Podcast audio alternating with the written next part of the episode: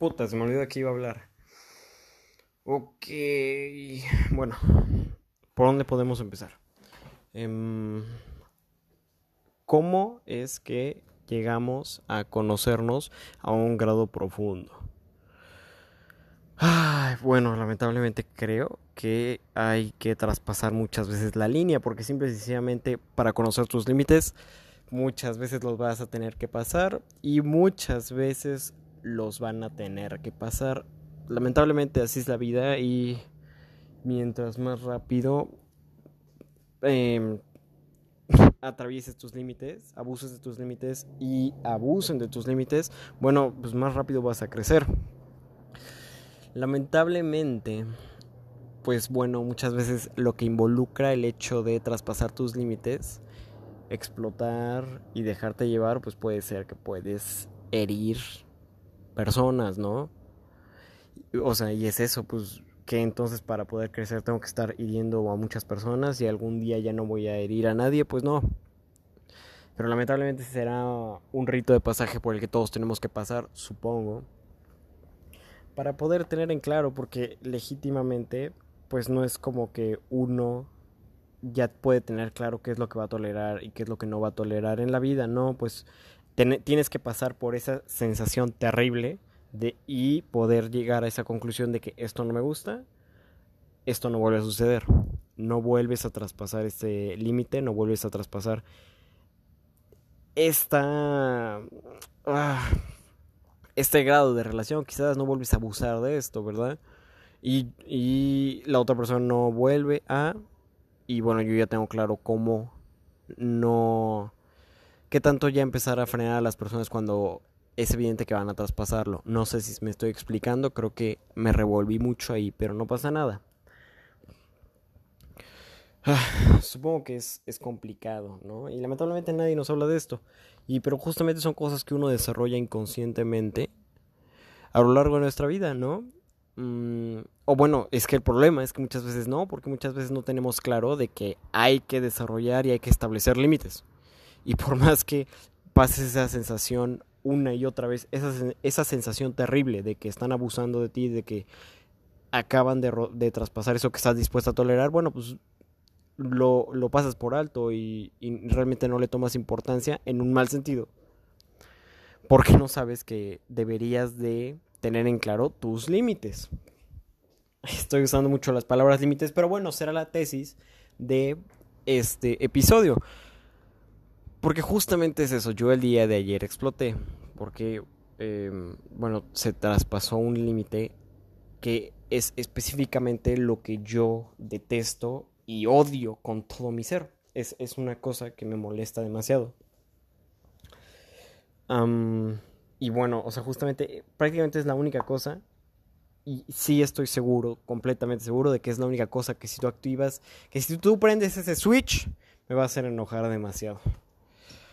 Eh, porque es algo que me frustra, pero aquí no nos enfoquemos con eso, pero simplemente pues me quedó claro de que si esta clase de cosas se vuelven a repetir, bueno, ya tengo que empezar a tomar una advertencia mucho más estoica y ruda como para contrarrestar y empezar a alejarme, empezar a, controlarme, a respirar, porque tengo mucho riesgo de explotar y si llego a explotar, bueno, las cosas van a salir mal muy mal, porque estamos hablando de una explosión muy, muy cabrona.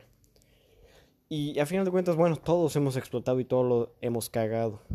Todos la hemos cagado, todos la hemos cagado. no vengo aquí a juzgarme si estoy bien o mal, si estoy bien o mal. Yo legítimamente creo que estuve terrible. Pero bueno. Justamente es como una prueba más de, de esto, de los límites. Y es lo importante que, vuelvo a lo mismo, creo que no nos hablan de eso. Y pues es algo que desarrollamos. Ay, güey. Es algo que desarrollamos a la larga. Pero, chin, o sea, a veces no tenemos el coraje de, de establecerlos para todos. Porque quizá los tenemos claros, pero nos da pena marcarlos, nos da miedo marcarlos. Pero bueno, eso, eso habla muy bien de nosotros, ¿no? El marcar los límites a cualquier persona, sin miedo a, a, que te juzguen. ¿De qué te sirve una persona que que no le interesan tus límites. Creo que todos tenemos que conocer los límites de todo nuestro círculo social. Sería importante conocer los límites de todo nuestro círculo social, perdón. Y no desde una perspectiva de que los conociste porque los pisaste, no, o sea, ya con previo aviso. ah, es un cuento nunca acabar y y bueno, lamentablemente para para el autoconocimiento hay que sangrar. Ah, duele mucho decirlo, duele mucho pensarlo, no molesta. Pero así es la vida, nada de esto va a ser sencillo. Caray. Pero bueno, todo este tipo de cosas, es, todas estas heridas que uno va formando, todos estos ritos de pasaje por los que uno pasa, pues nos forman carácter. Lo cual, pues ya desencadena un montón de cosas, que puede ser como personalidad, eh, forma de ser, es lo mismo. Forma del carácter desarrollas una personalidad que puede llegar a ser única y que uno se debería enfocar en que sea única. Pero bueno, son cosas por las que. No mames, que son. Ah, no mames. No me había dado cuenta de eso. Qué chingonería, güey. es que. Ok, ok. Acabo.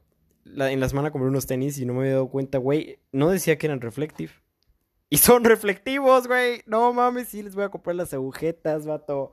Ay, güey, no te desvíes, puta madre, perdón. Es que Güey, yo justamente estaba, estaba viendo la forma, los iba, los iba a pintar eh, de reflectivos mis tenis, güey.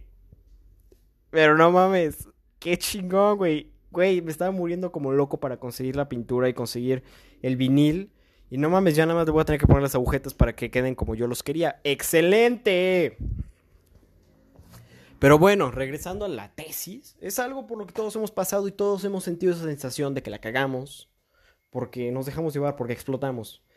Pero bueno, no vamos a llegar a ningún lado culpándonos, sintiendo culpa. Vaya pleonasmo. Em, no vamos a llegar a ningún lado sintiendo esa culpa. Hay que recapacitar y hay que analizar después de semejante cagada. ¿Ok? Para forjar carácter hay que sangrar. Ok. Ah, no sé por dónde empezar, la verdad. Es una pendejadita que me pasó. Que es una pendejadita insignificante y voy a aprovechar para eh, tratar de explicar, tratar de, de mi cabeza poder expresar algunas tesis que yo había desarrollado. Ok. Eh, la mejor forma yo creo que sería poniendo en el contexto. Entonces me va a servir practicar aventarnos una historia. Ok, es una historia muy estúpida y es una historia muy breve. Ayer estaba viendo un video muy viejo de un youtuber que me fascina, mi youtuber favorito, Jacobo Wong. Eh, es era un video bastante viejo. Al fin, la cuarentena, pues uno no tiene nada que hacer. Em, y, y, son contenidos que a la larga me gusta. Y Jacobo llega a. Siempre Jacobo hace videos de lunes a viernes. Y usualmente Jacobo siempre da buenos consejos, da buenos tips, buenas frasecitas. Se llega a sacar Jacobo. Lo amo, el cabrón. Entonces, bueno, era un video que, pues, en una parte hablaba de cómo un comentario bueno, pues, no muchas veces va a recibir atención, pero un comentario malo va a hacer que el internet arda, ¿sabes? Ah, entonces, bueno. Em, Alex se quiso hacer pasar por el psicólogo que iba a hacer una prueba social y sí, pues bueno, se me hizo muy fácil. escribe un comentario. Para mí, el comentario legítimamente es excesivamente estúpido, excesivamente pendejo. O sea, es una pendejada, es un comentario muy tonto. Y bueno, se lo puse a una chica. No es como que es la influencer número uno de TikTok, pero bueno, o sea, no tuvo buena reacción y era de esperarse por más que era según yo mi super experimento, pues me hizo sentir mal. Puta madre, no tenía la intención de, de, de atacar a esta chica, a esta niña. Pero no nos hagamos pendejos, pues obviamente si escribes un comentario que al leerlo puede ser em, ofensivo, pues obviamente va a ofender, caray.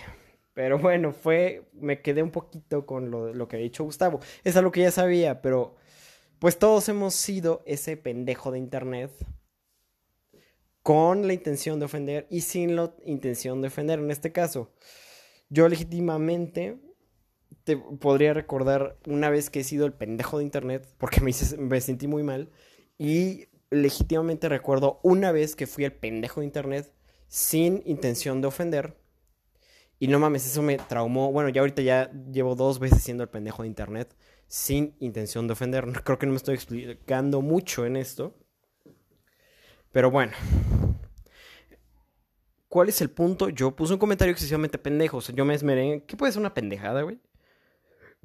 Que debería de dar risa. Que debería ser como, ¿qué puedo con ese comentario? O que sí podría ofender. Em, lo escribí el comentario, lo puse.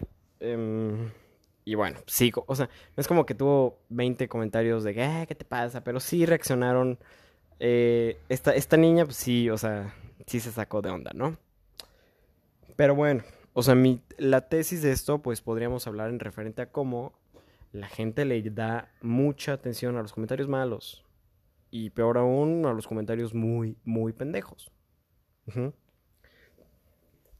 Legítimamente, bueno, pues no, yo no tenía el afán de ofenderla, ni mucho menos. O sea, es mi crush de TikTok. Lamentablemente, pues yo dije, güey, le voy a comentar esto a la primera persona que me salga en la pestaña de para ti. Y pues era mi crush de TikTok. Ni pedo, güey. Entonces, bueno. Em, justamente, o sea, la tesis de esto, otra vez. ¿Por qué nos concentramos en lo malo? ¿Y por qué tenemos, creo que, creo que la gente en general tenemos esa regla de todos los comentarios buenos, me los quedo y todo, o, sea, nos creemos todo. Es lo que nos comentan en internet. Si nos comentan algo muy bueno, nos los creemos. Si nos comentan algo muy malo, nos lo creemos. Ay, podríamos recaer en un, no, pues yo tomo los comentarios positivos y yo rechazo los comentarios negativos. Pero bueno, me gusta mucho más la postura que toma mi jefe Gustavo en referente a no te creas nada. ¿Sí? Te va a resolver mucho más la vida no creerte nada. Como en los comentarios, como en la vida en general, si te dicen que eres un chingón, no te lo creas. Si te dicen que eres un pendejo, no te lo creas. Entonces, em, pues sí, o sea, obviamente y así nos podemos expandir más porque legítimamente, bueno, como que le damos mucha atención a un comentario muy pendejo y bien lo dijo Gary Vee y es lo que yo siempre he pensado. Bien se lo dijo Gary Vee a Charlie D'Amelio. La gente que comenta odio, que comparte odio en internet, está en una posición muy mala. Hay que sentir compasión. Eso me lo enseñó Jerry Sánchez. Y a su vez lo vi en un TikTok en el que Gary Vee Gary Vaynerchuk se lo estaba diciendo a Charlie D'Amelio, la TikToker número uno del mundo. ¿Sí? En referente a que la gente que ofende en internet está en una posición muy mala y hay que sentir compasión porque estás en una búsqueda desesperada de atención. Porque usualmente es la forma más sencilla, lamentablemente es la forma más sencilla de conseguir atención tirando hate, porque todo el mundo te va a voltear a ver. Entonces, Ah. Pues sí, eh, cuando, cuando ves un... Si, si de algo te puede servir, llevamos hasta ahorita dos perspectivas ante los comentarios negativos de Internet. Número uno, no creerte ningún comentario. Más allá del Internet, en la vida. Cuando te dicen que eres un chingón, no te lo creas. Cuando te dicen que eres un pendejo, no te lo creas. Punto. Tesis número dos cuando una persona te tira mierda en internet, tienes que sentir compasión porque legítimamente, güey, llegar a escribir en un comentario odio, tienes que estar en una posición muy triste, o sea, y en la que estás pasándola muy mal. Y no podemos hacer otra cosa más que sentir compasión y enviar amor a esta persona para que pueda salir de esa situación tan terrible. O sea, si de plano no tienes nada interesante en tu vida, no tienes otra cosa, o sea, es, es evidente porque estarías tirando hate. Caray. Y bueno, ahora vamos a abarcar una tercera tesis que es, según yo, es mi tesis personal en referente a esto. Que es otra que también adopto. Según yo nadie hablaba de esto, pues me la adjudico sin adjudicármela, porque a lo mejor alguien gigante ya la dijo, pero si nadie la ha dicho, yo la digo, papá. Mi tesis refiere a que cuánto tiempo del día, por más apartamos de esta premisa. Alguien que tira hate no tiene absolutamente nada que hacer. Sí, porque como para tomarte el tiempo de meterte a la, a la sección de comentarios de la publicación de tal persona y escribirle una basura, güey, una porquería, güey. Pues no mames, o sea, no tienes nada mejor que hacer. Sí, yo, soy fiel creyente de eso.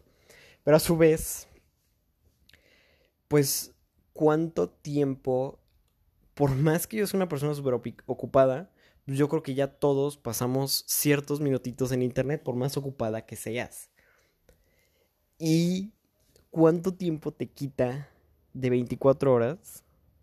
¿Cuántos segundos? en 24 horas, ¿cuántos segundos te toma escribir un comentario que dice tal cual? No me gusta tu contenido. Tu contenido se me hace una basura, se me hace una porquería, se me hace una pendejada. Tu contenido se me hace una pendejada. ¿Cuánto tiempo te tardas escribiendo eso? Es algo insignificante para mí. Para mí es insignificante escribir eso. Me tardo 5 segundos, carajo. Por más que mi. O sea.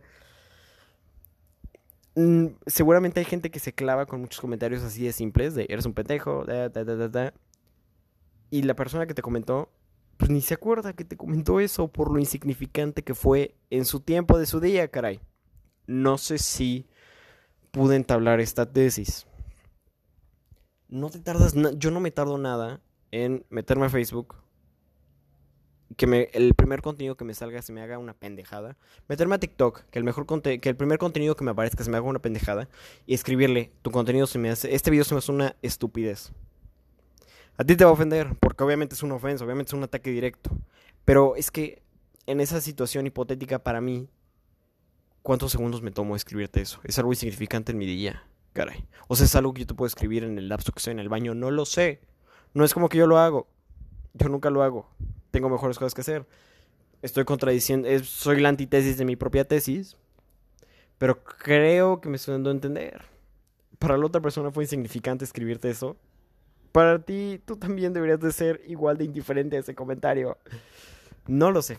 Es una filosofada. Nunca la había puesto en palabras que salieran de mi boca. Solo es una que había entablado en mi cabeza y me va a servir para explicarla después. Entonces, bueno, gracias, nos vemos en el siguiente episodio.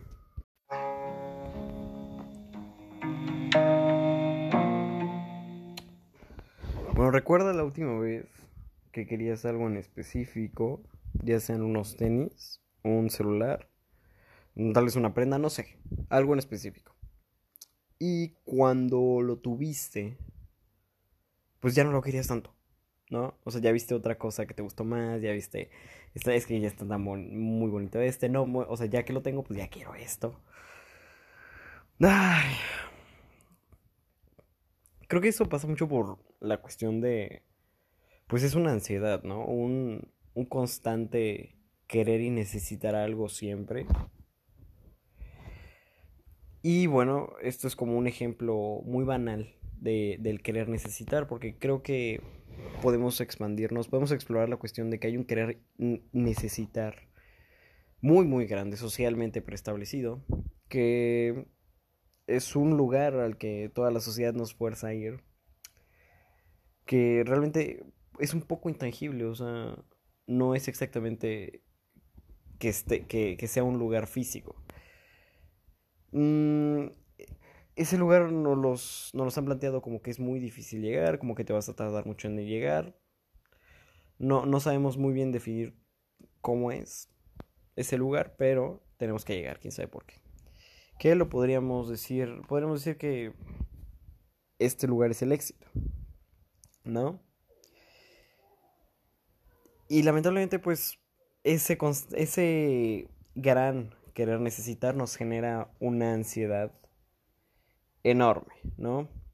Yo creo que la ansiedad viene de no estar en el presente, de estar viajando en el tiempo, de estar en el pasado, arrepintiéndote de, lo que hiciste, de lo que no hiciste, de que cómo lo pudiste haber hecho mejor, o de estar totalmente perdido y nervioso por lo que va a pasar según tu cabeza, según el cuento que te estás contando.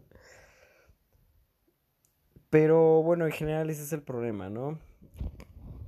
Que la ansiedad viene de no tener momentum.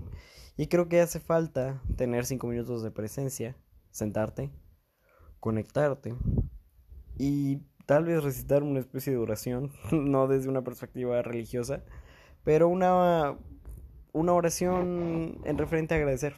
Agradecer que, que bueno, tienes un, un cuerpo. Empezar desde lo más banal hasta lo más, hasta lo más profundo. Que puede ser lo más banal. Quiero dar gracias a que tengo un teléfono, a que tengo televisión, a que tengo internet. Porque estos son privilegios del mundo. Quiero dar gracias a que tengo una, a que tengo ropa, a que tengo una casa, a que tengo comida.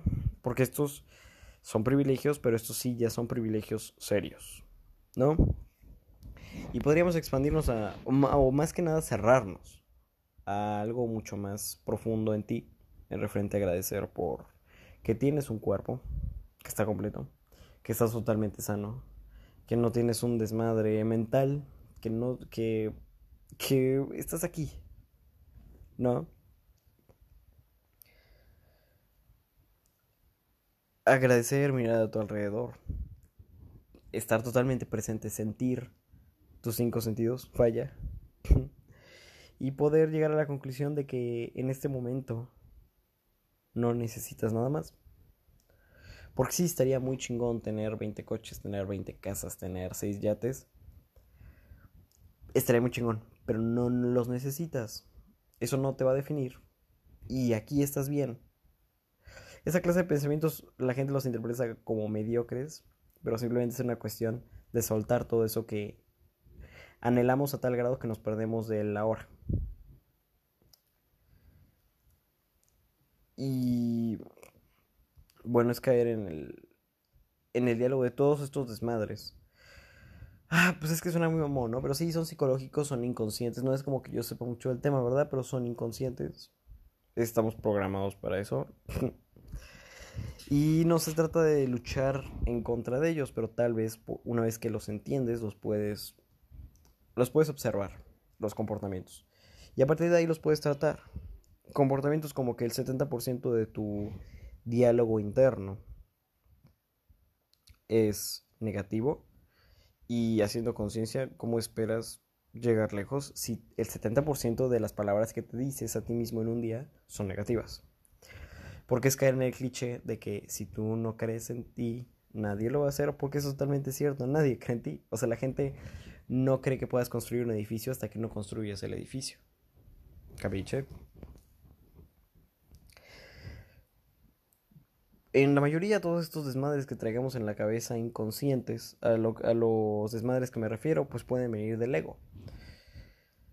Que no es para malinterpretarlo, pues el ego no es malo. ¿no? Es dependiendo de dónde lo canalicemos y dependiendo de qué enfoque le estemos dando. Creo que el ego es un querer, necesitar constante. Y a partir de ahí podemos entender los desmadres que tenemos en la cabeza, repito.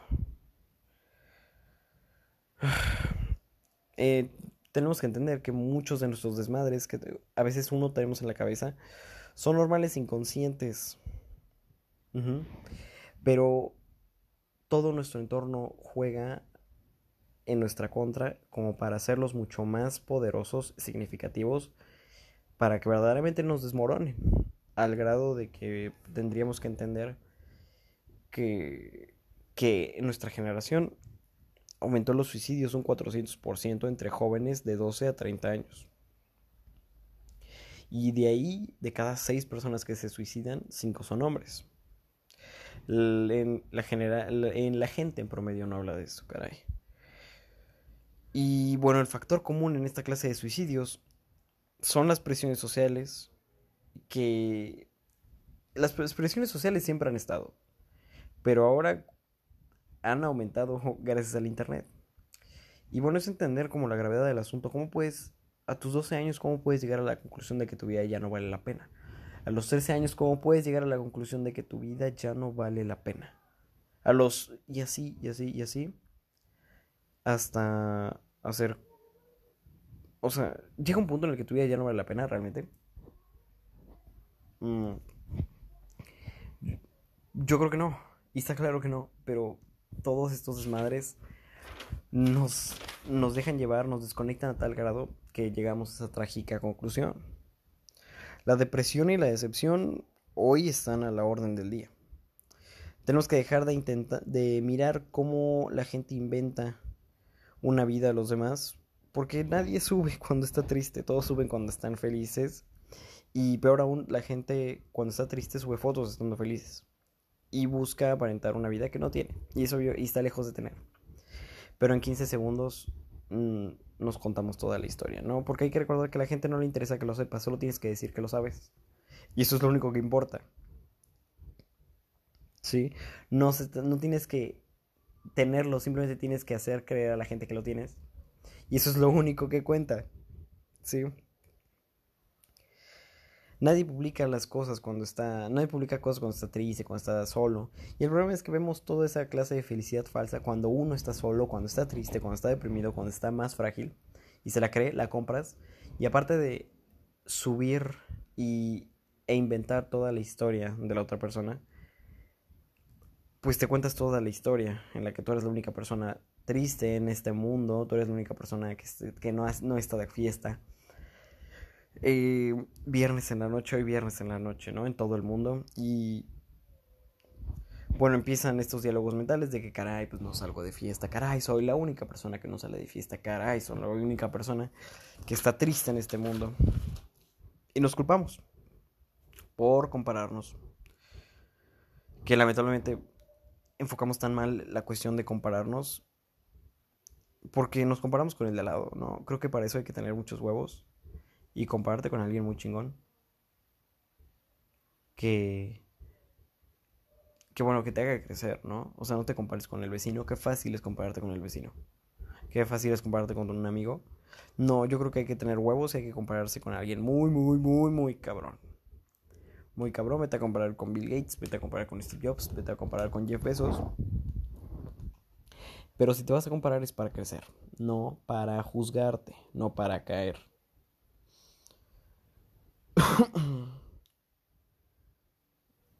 Básicamente esa es la idea que traía Torada hoy. Y es una idea que traigo Torada constantemente porque es el, es el monólogo del éxito. Y hasta ahorita es para donde me llegó. Pero la intención es irlo expandiendo poco a poco.